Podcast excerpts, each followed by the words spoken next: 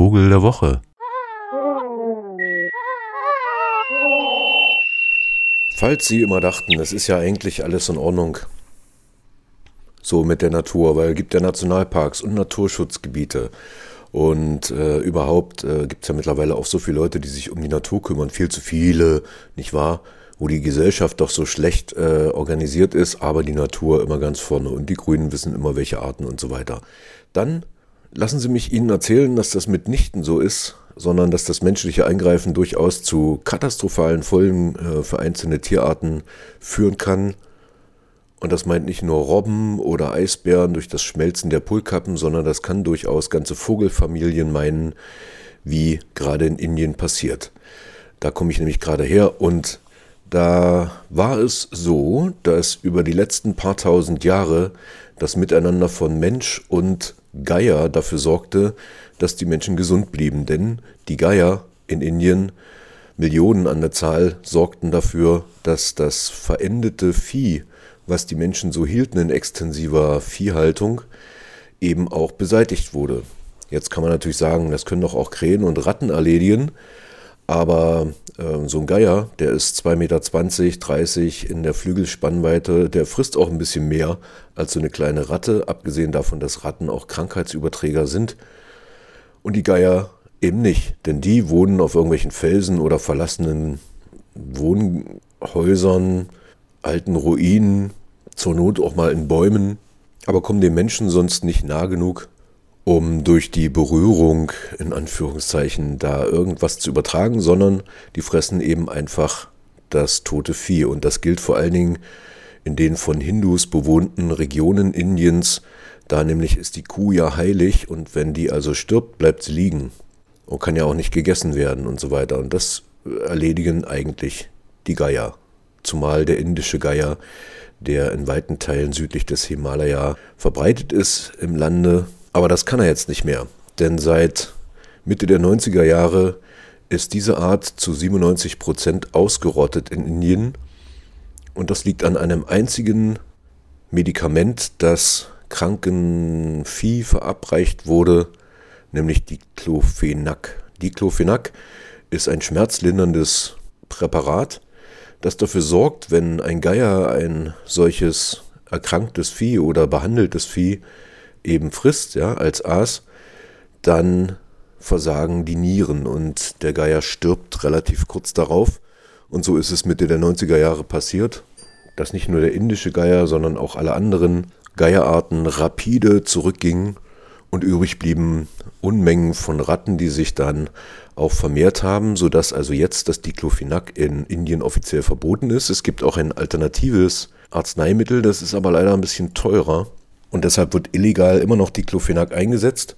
Viel schlimmer ist eigentlich, dass im letzten Jahr herauskam, dass also nicht nur die Geier, sondern auch die echten Adler davon betroffen sind, also genau die großen, die überall sowieso schon rar sind, da sie große Gebiete beanspruchen und recht scheu sind, also Steppenadler, Raubadler, hier in Europa der Kaiseradler, Schelladler, Habichtsadler, Seeadler natürlich und Schreiadler. Genau diese Adlerarten scheinen ebenfalls von diesem Medikament betroffen zu sein. Und das könnte sozusagen eine ganz furchtbare Tragödie werden, dass sowohl in Zentralasien als auch in Europa mit einem Schlag alle großen Greifvögel dahingerafft werden durch ein einziges Medikament wenn dem nicht ein Riegel vorgeschoben wird. Jetzt ist ausgerechnet in Spanien und in Italien dieses Diclofenac auch zugelassen worden, sodass die größte Geierpopulation Europas, nämlich in Spanien die Gänsegeier, die noch größer sind als die indischen Geier, vom selben Schicksal ereilt werden könnten und in Italien als großes Naturschutzprojekt für alle Adlerarten Europas vom selben Prozedere vom selben Prozedere getroffen werden könnte, wenn da nicht sofort was passiert.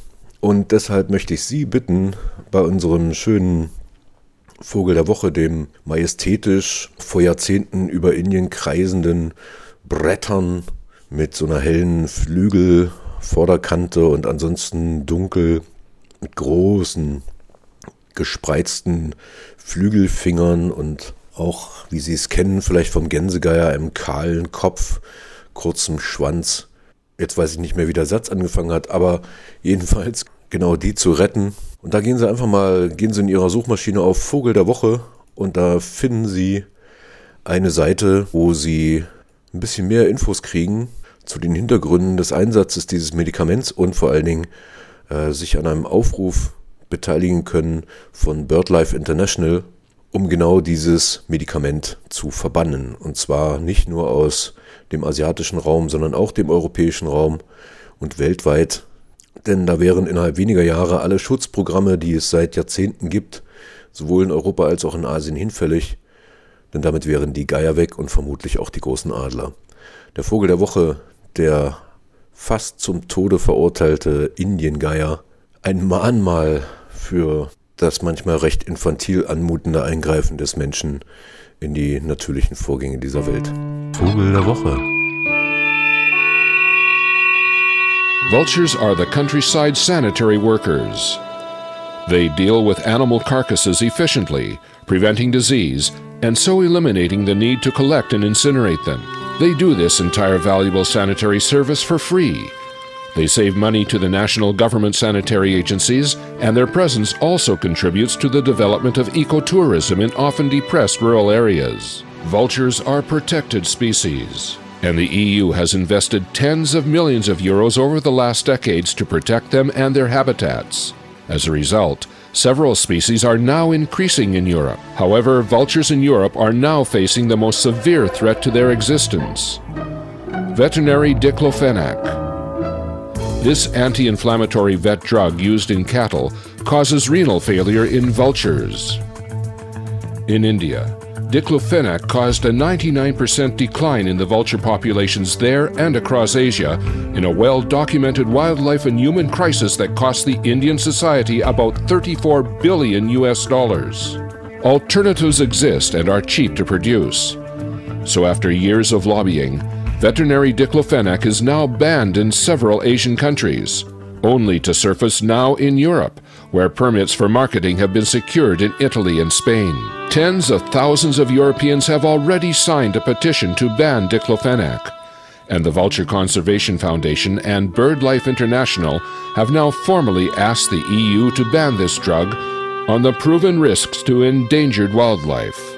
Spain is the most important country in Europe for vultures. We cannot repeat our mistakes once again. We must ban veterinary diclofenac out of the market immediately. Commissioner Board, please ban veterinary diclofenac and help our vultures survive.